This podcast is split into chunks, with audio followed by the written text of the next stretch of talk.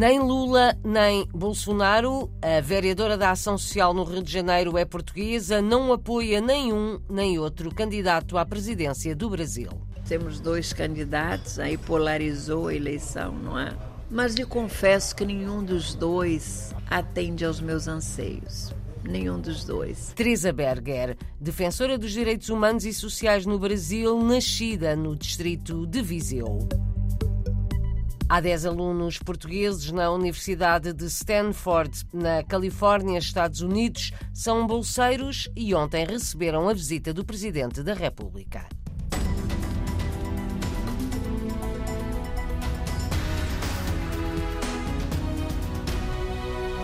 tem estado a diminuir o número de entradas de portugueses no Brasil, de acordo com o Observatório da Imigração. A informação foi divulgada esta manhã. O ano passado foram pouco mais de 450 os portugueses que emigraram para o Brasil, longe do valor registado em 2013. Nesse ano foram quase 3 mil os que se mudaram para o país do samba.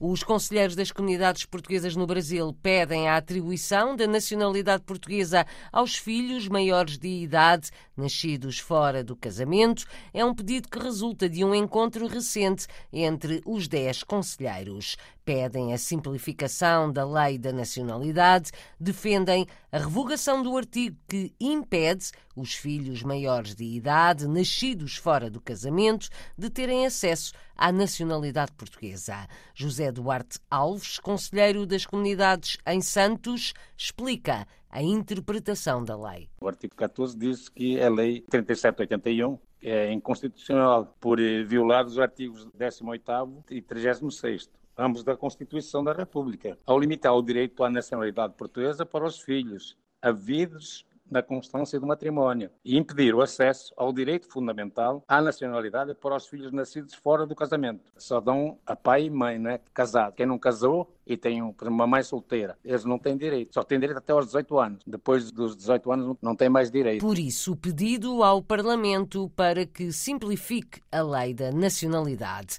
Para combater a crise no movimento associativo, os conselheiros do Brasil pedem formação para jovens dirigentes associativos, querem também mais informação. Para capacitar os jovens, lideranças, sugerindo, por exemplo, um trabalho em conjunto com o Ministério dos Negócios Estrangeiros e a Secretaria de, de Estado da Juventude e do Desporto, para que dê mais valor aos, aos jovens. Né? E implementar urgentemente um curso de capacitação entre os dirigentes associativos. Disse que vai ter um curso de capacitação para 29 é, deste mês, de setembro, mas nós não estamos sabendo de nada. Então a gente recomenda que façam maior divulgação. Mais informação informação e formação para dirigentes associativos. Os conselheiros das comunidades portuguesas no Brasil consideram que o vice-consulado de Portugal em Porto Alegre precisa de novas instalações, mas a maior preocupação, diz José Duarte Alves, continua a ser a dificuldade para conseguir um atendimento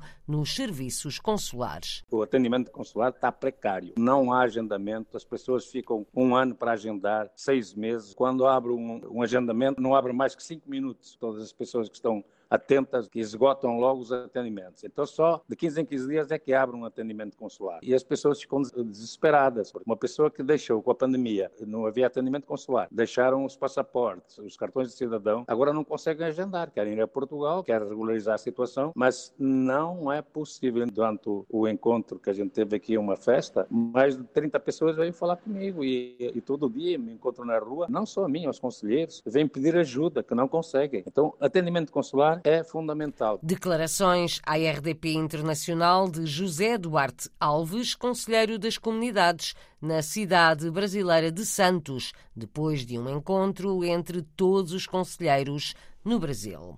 A fome afeta mais de 33 milhões de pessoas no país. O aumento da pobreza é visível em grandes cidades como São Paulo ou o Rio de Janeiro, onde existem mais de 15 mil sem-abrigo.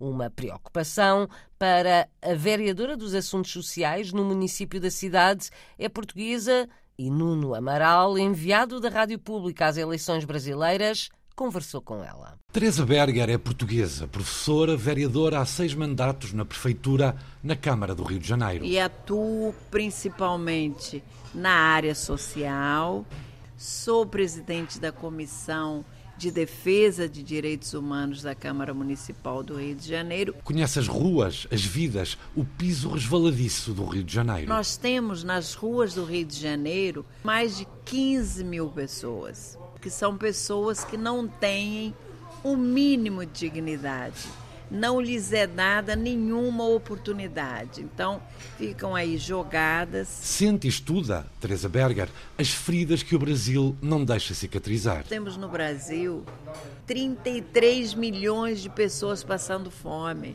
No Rio de Janeiro, nós temos 100 mil crianças de 0 a 6 anos que ainda passam fome. E não vê, a vereadora dos Assuntos Sociais não prevê que as eleições apontem outro caminho. Temos dois candidatos, aí polarizou a eleição, não é?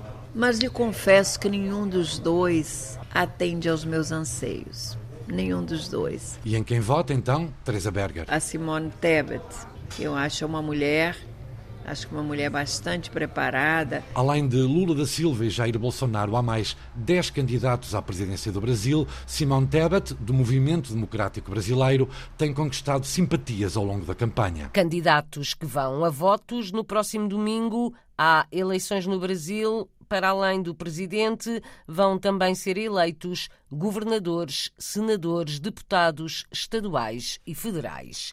Há 10 alunos portugueses na Universidade de Stanford, na Califórnia, Estados Unidos. São bolseiros e ontem receberam a visita do presidente da República, acompanhada pela jornalista Natália Carvalho. Uma universidade de excelência, segunda, terceira melhor do mundo, onde para entrar é preciso gastar 60 mil dólares por ano, mas há também as bolsas e 10 alunos portugueses estão entre os privilegiados. Bem, no meu caso foi mais Stanford que me escolheu a mim, porque eu candidatei-me a cinco universidades e só Stanford é que me aceitou. João Araújo, 24 anos, está há dois anos em Stanford, obteve uma bolsa para o doutoramento em Engenharia Informática com um sonho. Ah, teria imenso gosto em voltar para Portugal e começar uma escola de inteligência artificial, mas... Não é o caso de Joana Santos, 25 anos, há 9 anos a estudar nos Estados Unidos, agora em Stanford, esta engenheira mecânica não se vê a regressar a Portugal. As oportunidades são muito limitadas. Joana aposta na investigação em Stanford para chegar à Fórmula 1. Uh,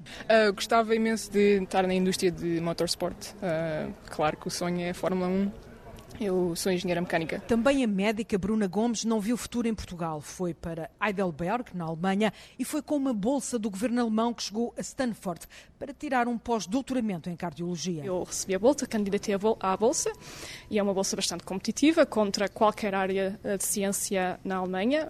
E felizmente calhou bem e deu uma oportunidade de continuar a investigação, agora 100% na Universidade de Stanford. Três exemplos a fazerem a inveja do presidente, mas Marcelo, o professor, também ele tem a ambição de dar aulas na Califórnia quando se reformar de Belém. Só não diz em que universidade. E vivem aqui perto do campus ou... No campus. Ah, no, no campus. próprio campus? Sim. Muita, muitas opções de, de, apartamentos. Ai, que inveja. Bom, é. Enfim. Muito prazer, senhor Não havia disso no tempo em que em que eu tinha 21, 22, 23 anos, não havia disso. Não havia essa circulação. Ainda bem a tempo de vir aqui a uma ah, universidade destas. Bom tempo, não tenho é aquela idade. Quer dizer, é 50 anos atrasado. Mas mais vale tarde do que nunca, tem que ser antes de morrer. Marcelo Rebelo de Sousa gostava de dar aulas numa universidade na Califórnia depois de deixar a presidência da República. Por enquanto, continua a visita ao Estado norte-americano com mais cidadãos de origem portuguesa.